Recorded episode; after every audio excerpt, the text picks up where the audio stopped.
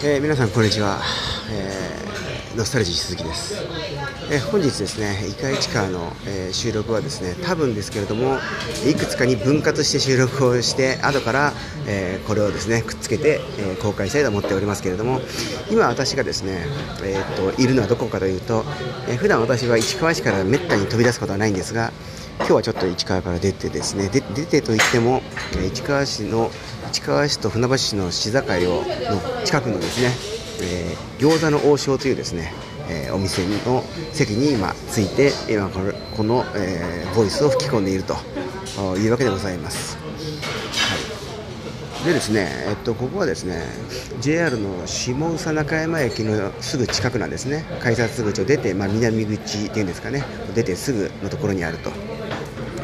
えっと、向かいにはですね、えラーメン屋さんのスザク鶏そばスザクという私が非常に、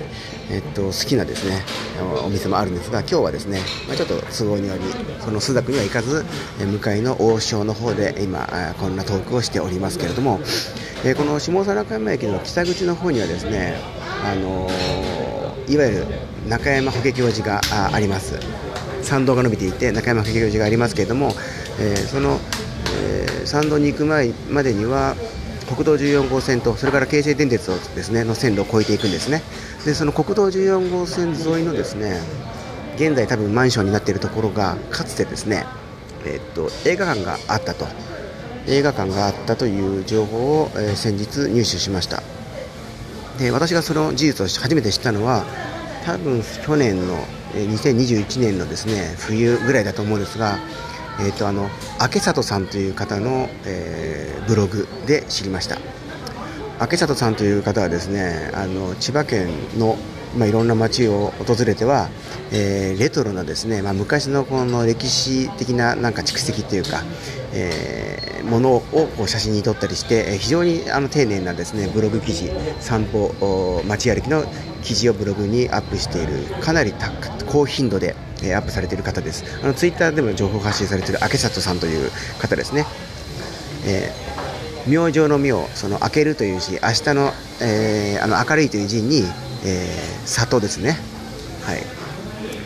里山の里、これで明里さんという方、こちらの方の、この方のブログで、え下佐中山駅の北口の方にですね、かつて映画館があったということを知ったんですけれども、えーとえー、と今言ったその下佐中山駅北口の映画館というのは、まあ、市でいうと今の現在のその市のでいうと船橋市に当た当たるんですが市川市にはですね現在、えー、存在する映画館はあの明殿のですねイオンシネマと、えー、日系コルトンプラザにある、えー、東宝シネマスですねなんですがかつてはですね他に3つ映画館が存在していました、えー、できた順に古い順に言うとですね三松館。多分これは三本松というところから来てるのかなと思うんですが三松館というのが、えーと、あありがとうございます。どうも。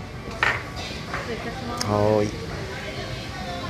三松館と、えー、今餃子が届きました、えーと、三松館そして、えー、もう一つが神殿にあるですねあった市川松竹館。そしてもう一つが、えーまあ、いわゆる旗ビルとして知られる市川館当初市川館という名前だったそうなんですがこの旗ビルの旗シネマですね。はいという、まあ、映画館がかつては存在してそして今はもうなくなっているという、えー、歴史が市川市にもございます。ちょっとですね今王将で餃子が届きましたので冷めないうちにこれを食したいと必食したいと思いますので一旦収録はこの辺で打ち切りたいと思います。また後ほどお会いしましょう、えー、ノスタルジー鈴木でした。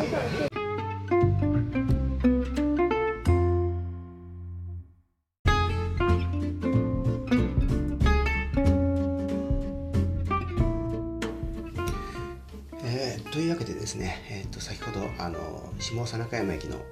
近くにある、えー、餃子の王将で、えーとまあ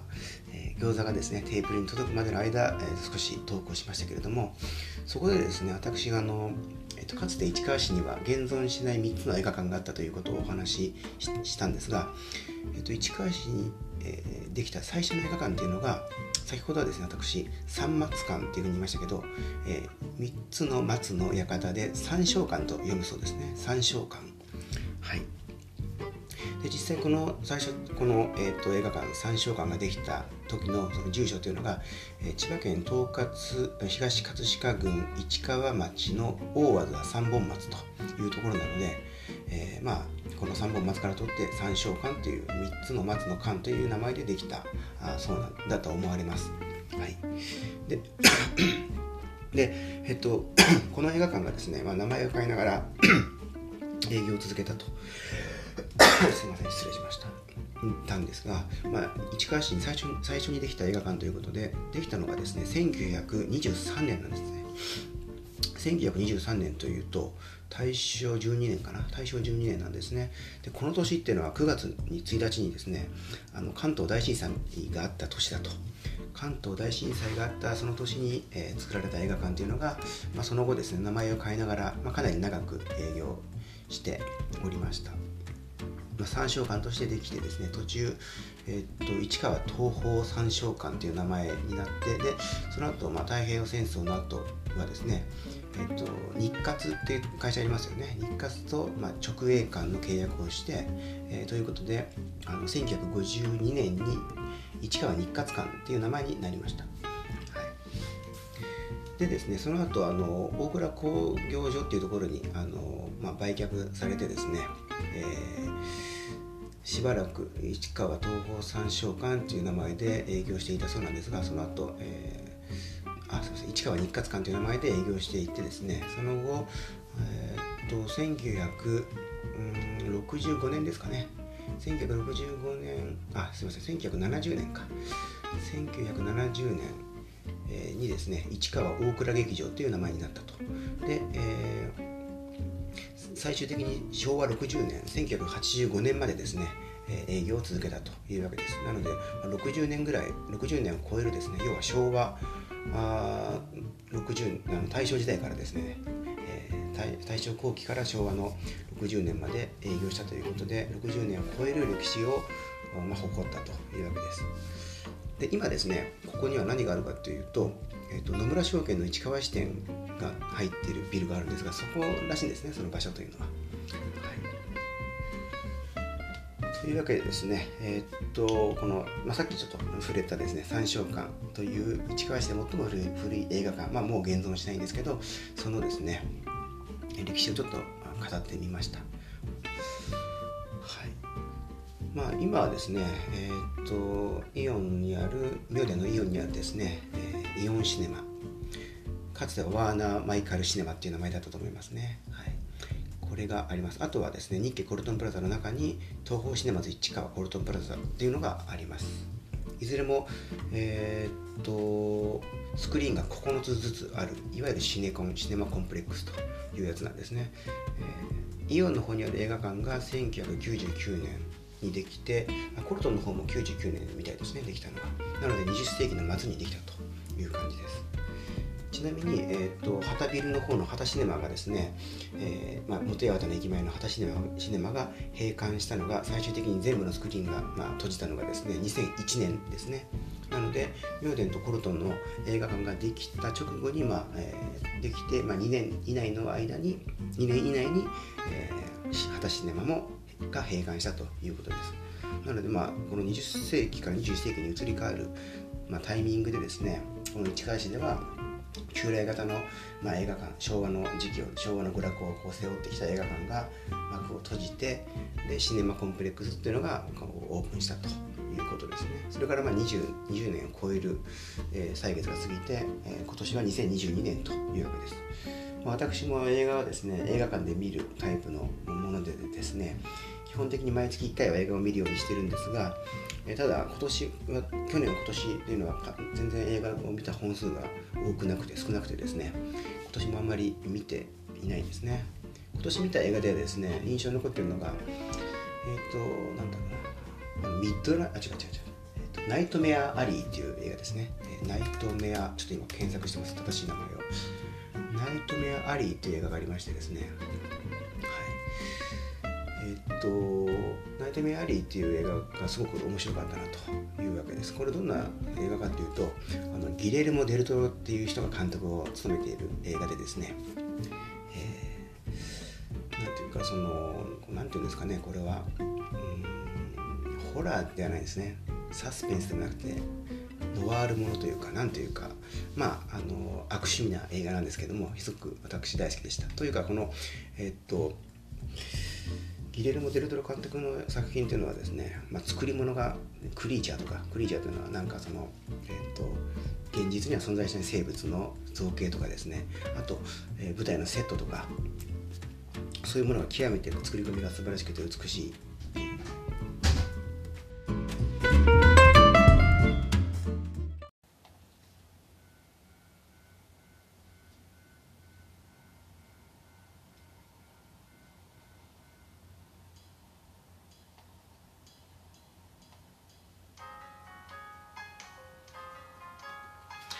えーとですね、さっきちょっとすいません、急にあの私の発言が途切れましたけれども、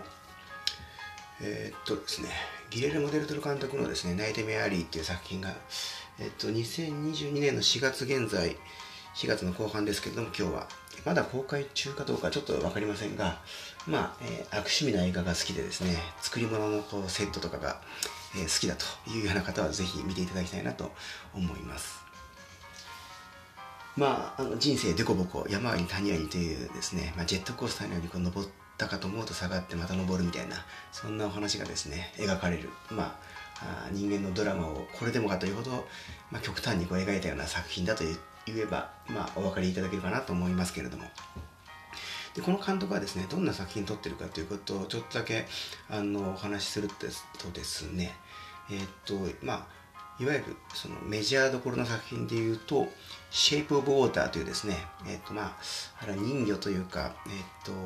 半魚人みたいな生物のお話、えー、その生物と人間のまあ触れ合いというかですね交流みたいなのを描いたストーリーでこれもまあそのまさにクリーチャーが素晴らしい出来でですね、まあ、色彩の感覚とか、あのー、素晴らしい作品であのあのコメガメクラブの石井達也監督がですねカッパという作品を撮った後に撮った「アクリ」っていう映画があるんですが、えっと、この映画の、まあ、モチーフとも結構近いようなところがあるかなというのがこの「シェイプ・オブ・ウォーター」まあ、比べるものじゃないかもしれませんがそんなものを彷彿とさせるような作品でもあると。あとこの方が日本のですねこのえっとアニメーションとかすごい好きだということがあって、えっと、パシフィックリムっていうですね巨大ロボット同士が戦うというですね、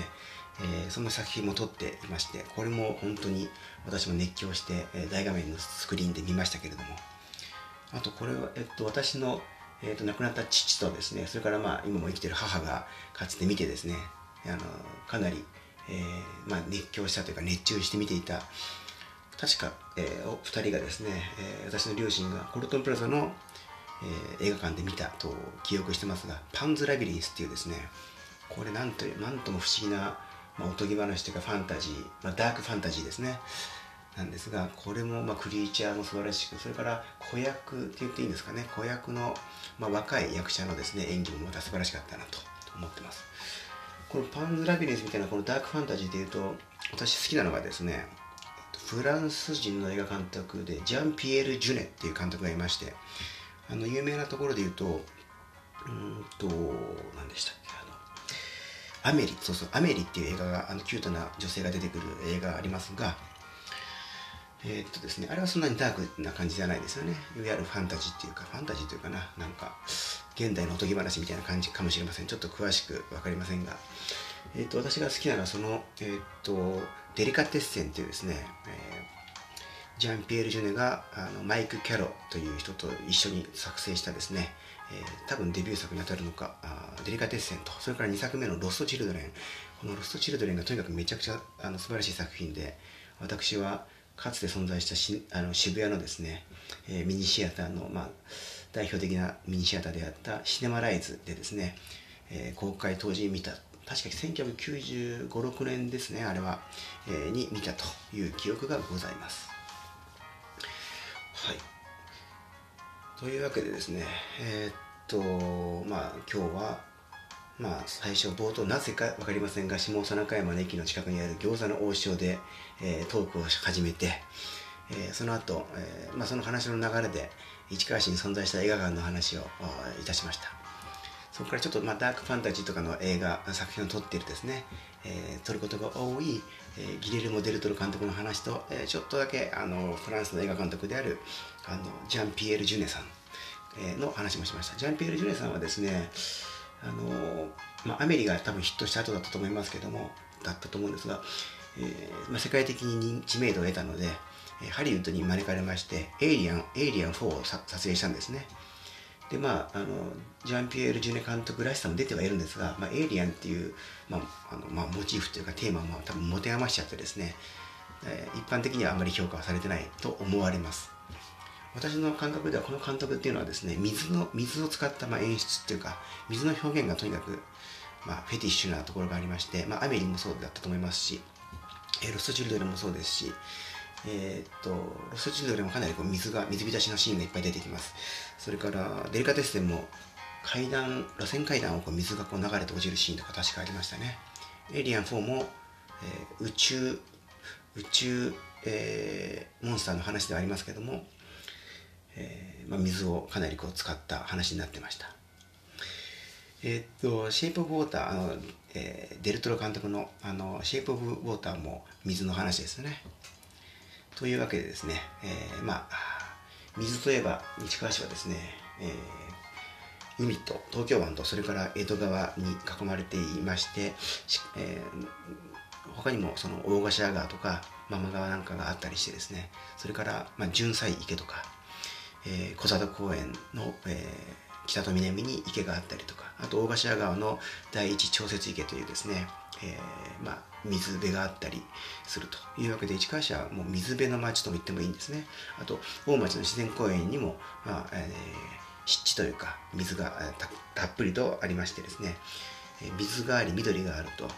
そうするとあのいろんな、まあ、生き物が住んでいて鳥特に鳥はですねさまざまな鳥があの水辺で、えー、まあ、生活をしているわけですね、えーと季節としてはそろそろツバメの季節になってくると。えー、元岩田ボートさんのツイートを先ほど見てみましたところですね、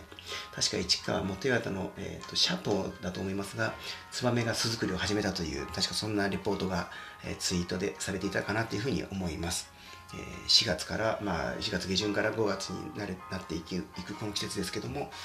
えー、まあ、爽やかなですね、まあ、今日なんかもうすっかりもう、えー、歩くと、外歩くと汗をかいてしまうというようなですね、えそんな、えーまあ、陽気なわけですけれども、えー、皆さん、まあ、汗をかいたらしっかりとシャワーを浴びるなり拭いたりしてですね風邪などひかないように、えー、お過ごしいただければと思います。それではまた、えー、お会いいたしましょう。ノスタルジー鈴木でした。